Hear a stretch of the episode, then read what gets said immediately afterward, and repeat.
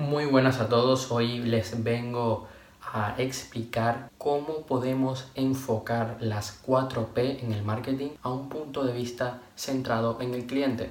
Como ustedes sabrán, las 4P en el marketing son una base muy importante a la hora de desarrollar nuestra estrategia de, marketing para poder potenciar a nuestro negocio. Nosotros tenemos en las 4P, las tradicionales, las que te enseñan en el cole, que me tocó aprender, pero no me enseñaron las 4C, que es un concepto en inglés, pero lo vamos a ver hoy. Tenemos el producto, la promoción, que es cómo vamos a hacer que llegue nuestro producto al cliente, la plaza, que es cómo se distribuye, y el precio, el coste que tiene que pagar el cliente. Pero nosotros podemos enfocar esto desde el punto de vista del cliente, porque las 4P se centran más en la empresa, pero no en el cliente, no, estamos, no nos estamos preocupando por generar valor en él. Del producto pasaremos al customer value, al valor del cliente. Al cliente no le importa tanto las características del producto, sino lo bueno que le puede traer, los beneficios, el valor que le va a dar en su vida. Del precio se pasa al coste, de la promoción pasa a la comunicación, que es cómo el cliente se comunica con la empresa, cómo hace la empresa para llegar al cliente, con qué mensajes, a través de qué llega a dar esos mensajes. Y de la plaza, que es donde eh, la plaza es donde puede encontrar el cliente el producto, se pasa a la conveniencia, que es qué es lo que más le conviene al cliente, dónde le conviene más adquirir tu producto. Entonces para esto tenemos que desglosar qué es lo que hay dentro de cada punto. Lo más sencillo es hablar del producto, ¿no? El producto es lo que tú das, lo que estás vendiendo. Pero nosotros aquí, como te dije, nosotros damos, nosotros tomamos el valor, el, el producto, como el customer value, como el valor que se le da al cliente.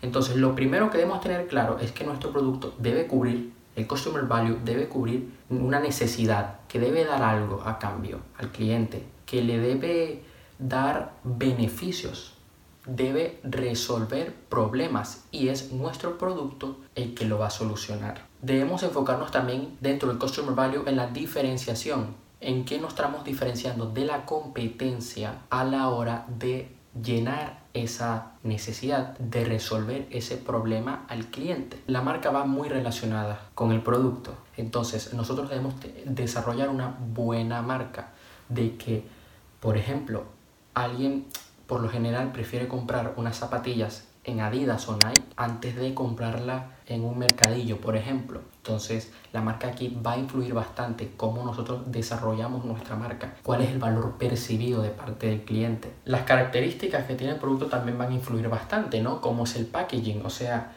este es el producto, cómo es em, la caja, la portada, ¿no? Esto va a influir, esto es muy, muy importante. Por ejemplo, unas gafas de Hawkers siempre tratan de darle detalles. También va a influir eh, la ayuda post-venta porque nosotros no nos podemos olvidar del cliente una vez le hacemos la venta. Nosotros debemos darle una ayuda en caso tal de que él no entienda cómo usarlo, pues nosotros vamos a, a darle una guía. En el precio, más que todo, nos enfocaremos coste, como decimos la P, las 4P hablan de precio, las 4C hablan de coste. La manera como nosotros vamos a fijar el precio va a influir mucho en los, en los gastos, en los costes que hay dentro de la empresa, en los costes que genera crear ese producto. También va a influir mucho los competidores. Nosotros debemos dar un precio competitivo en comparación a lo que ya se ofrece en el mercado. Nosotros no solamente queremos sacar dinero, queremos que el cliente tenga un buen precio. Y también esa fijación en el precio, ese coste del producto va, va a influir mucho el valor que le estamos aportando al cliente. Si le estamos dando un valor pésimo, pues no va a valer, no, no, no va a haber una correlación. Yo no te puedo vender algo que vale 100 euros que no los vale. O sea, no, te puedo, no puedo ponerle precio a un producto por 100 euros si no lo vale realmente, si no da nada. Debemos también ver el coste total para el cliente. A veces se le va a hacer mucho más caro comprarlo por Amazon, pero el coste que supone tener que ir a la tienda, el coste en tiempo, el coste también otros factores como subirse un coche o, muchas veces la, bueno, la gasolina o lo que, los gastos que hay alrededor de ir a hacer esa compra, ¿no? Porque si tú vas al supermercado pues ves otros productos y terminas comprando otra cosa cuando dijiste que no lo ibas a hacer, pero ¿qué pasa? que comprarlo por Amazon supone un ahorro en tiempo, aunque llega eh, a su casa, que, que, la calidad está garantizada. Entonces, a pesar de que mm, comprar nuestro producto a nosotros, si tenemos un negocio online, pueda llegar a ser un poco más caro, él tiene que tener un beneficio mayor que eh, justifique la compra en nuestro comercio electrónico en vez de hacerlo en una tienda física. Debemos fijarnos también en el benchmarking, que es qué es lo que está haciendo la competencia, qué precios están poniendo. También el posicionamiento depende del precio que tengamos, pues va a afectar nuestro posicionamiento, ya sea o nos va a posicionar como una marca de lujo, como una marca bien percibida, o nos va a posicionar como una marca que no vale mucho, una marca barata, que nos escogen por ser baratos, no por ser eh, de una buena calidad. La sensibilidad supone que cómo va a afectar la subida o bajada de precios en la demanda. Y por otro lado, las formas de pago. ¿Qué formas de pago tiene el cliente para comprar nuestro producto? Como verán, el precio, ¿no? En marketing se, se habla de precio, pero ya está. Nosotros estamos hablando aquí de, del coste, estamos yendo más allá, analizando qué es lo que va a influir en ese precio del producto, porque nosotros nos estamos preocupando por el cliente.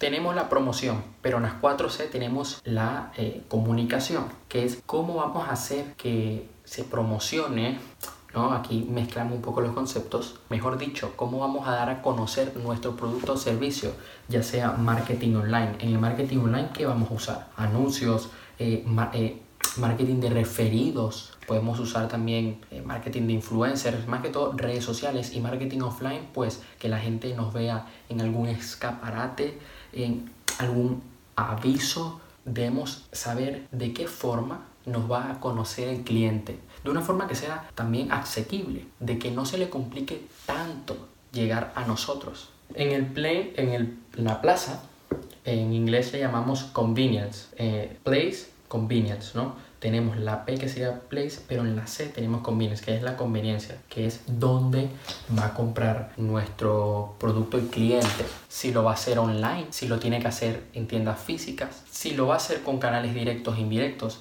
Sobre todo aquí ya nosotros estamos en un mundo globalizado, por lo tanto vamos a buscar que sea online. Pero, por ejemplo, si tú vendes, tú eres escritor y vendes un libro, además de online quieres que se venda físico, porque esto es marketing, porque que alguien esté leyendo esto y otra persona lo vea, pues se va a interesar. Entonces, debes llegar a esas dos cosas, debes ver cuáles son las ventajas y las desventajas que te van a suponer a ti. Sobre todo, el coste que supone eh, dónde vendes ese producto o dónde vendes tu servicio y ver aquí hay que hacer un gran énfasis en ver qué es lo que está haciendo la competencia para llegar a los clientes, qué es lo que hace mi competidor, cómo los clientes, cómo el público reacciona ante ello. Entonces en base a eso nosotros podemos mejorar. Pues con esta información nosotros podemos usar las 4P del marketing de una forma que sea cliente céntrica las escuelas tradicionales de negocios siempre te van a enseñar que son las 4P, pero nosotros hoy por hoy